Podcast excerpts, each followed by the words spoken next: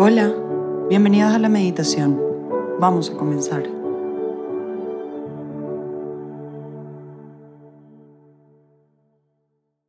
En el nombre del Padre y del Hijo y del Espíritu Santo. Amén. Ven Espíritu Santo, llena los corazones de tus fieles y enciende en ellos el fuego de tu amor. Envía tu Espíritu Creador y se renovará la faz de la tierra. Oremos, oh Dios, que has iluminado los corazones de tus hijos con la luz del Espíritu Santo Haznos dóciles a sus inspiraciones para gustar siempre el bien y gozar de su consuelo. Por Cristo nuestro Señor. Amén. Hoy, viernes 3 de junio, vamos a meditar el Evangelio de San Juan del capítulo 21, del 15 al 19. En aquel tiempo, le preguntó Jesús a Simón Pedro, Simón, hijo de Juan, ¿me amas más que estos?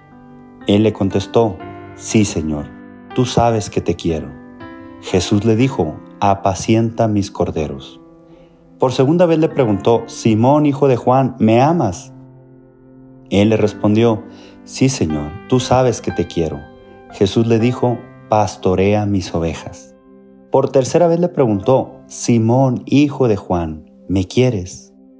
Pedro se entristeció de que Jesús le hubiera preguntado por tercera vez si lo quería y le contestó, Señor, tú lo sabes todo, tú bien sabes que te quiero.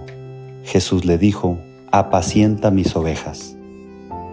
Yo te aseguro, cuando eras joven, tú mismo te ceñías la ropa e ibas a donde querías, pero cuando seas viejo, extenderás los brazos y otro te ceñirá y te llevará a donde no quieras.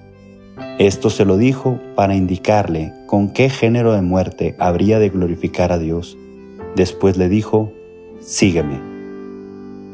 Palabra del Señor. Gloria a ti, Señor Jesús.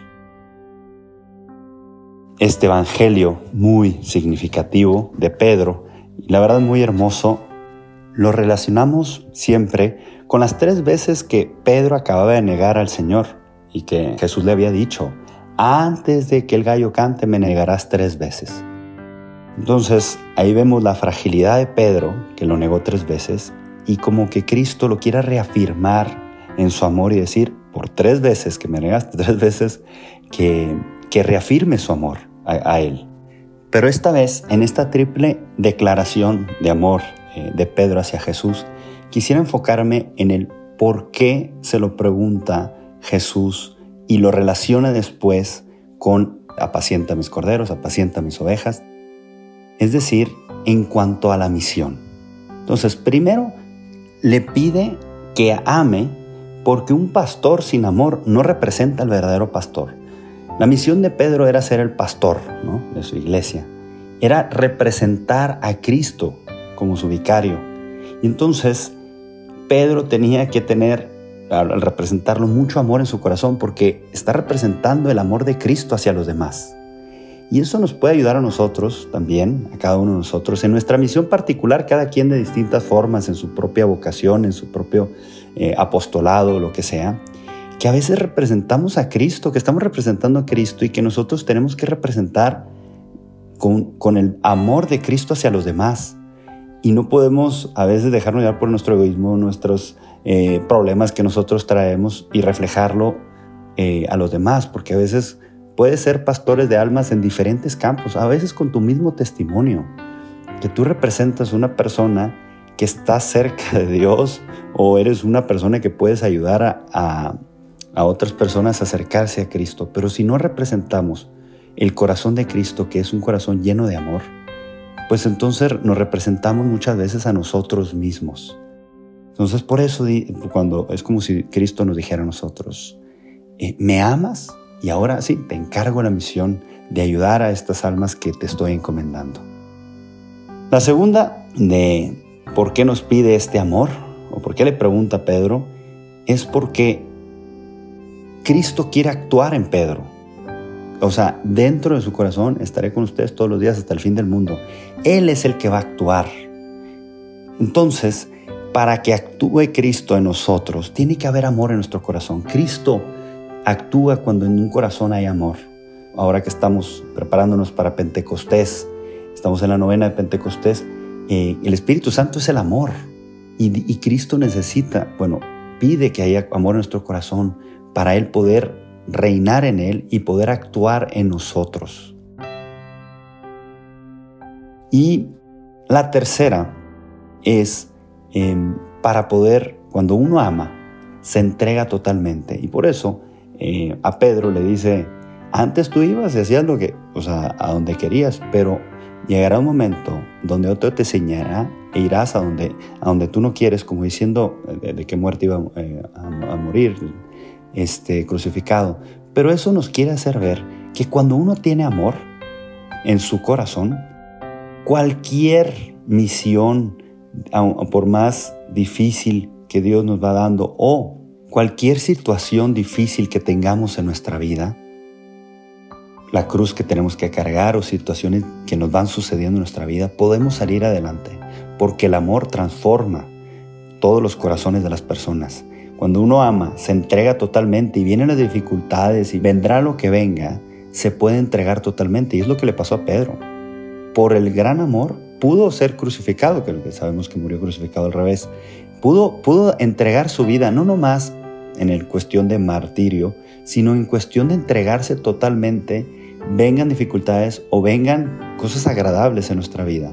El amor transforma toda nuestra vida y podemos entregarnos totalmente. Entonces, Cristo por eso nos pide también que nuestro corazón está lleno de amor, para que nos podamos entregar totalmente a la misión o para ayudar a otras personas también a que se salven, ¿no? Y por eso quisiera hacer tres preguntas para ayudarnos a, a seguir con esta meditación. La primera, preguntar, a ver, en mi corazón, ¿mi corazón está lleno de amor?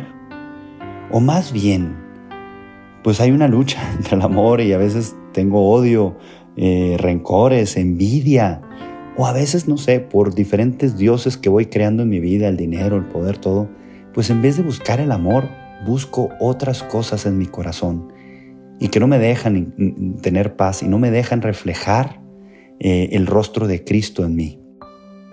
Y ahora, si no está reinando en mi corazón el amor, la segunda pregunta es esta, si no está reinando, ¿qué es lo que me está impidiendo que haya amor en mi corazón?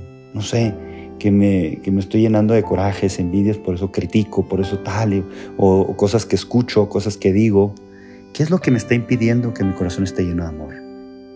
Eh, y la tercera pregunta que nos puede ayudar a, a reflexionar y a seguir meditando esto es, ¿y ahora ¿Qué puedo trabajar hoy? Hoy, ¿qué puedo hacer viernes 3 de junio? ¿Qué puedo hacer hoy para trabajar, para que en mi corazón reine el amor? ¿Y qué puedo evitar hoy para que otras cosas reinen en mi corazón? ¿Qué puedo evitar para que reine realmente el amor de Cristo en mi corazón?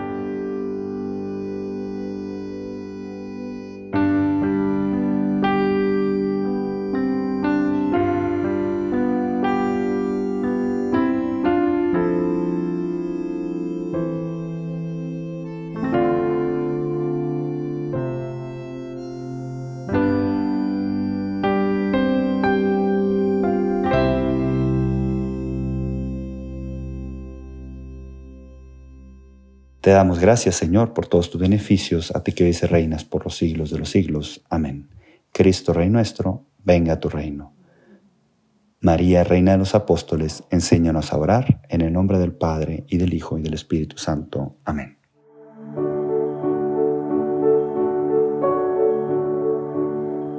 Te invitamos a que tomes unos minutos y entres en conversación con aquel que más te ama. Nos escuchamos mañana.